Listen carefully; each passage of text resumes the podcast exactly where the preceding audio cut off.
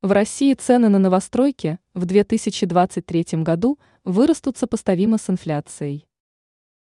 В текущем году динамика цен на жилье в различных российских регионах ведет себя очень по-разному.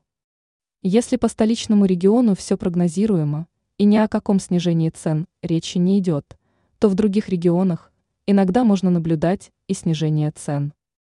Хотя эксперты это связывают с тем, что сначала ценовая планка была задрана очень высоко, и собственникам жилья в результате цены пришлось снижать. Как информирует ТАСС, глава аналитического центра «Дом» РФ Михаил Гольдберг считает, что по итогам года цены на квартиры в новостройках вырастут на размер инфляции, не более того.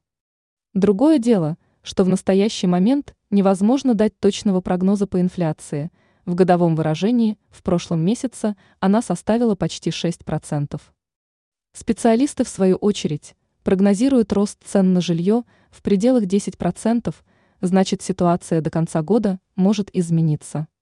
При этом отмечается, что опасения Банка России из-за разницы стоимости жилья в новостройках и на вторичном рынке не обоснованы.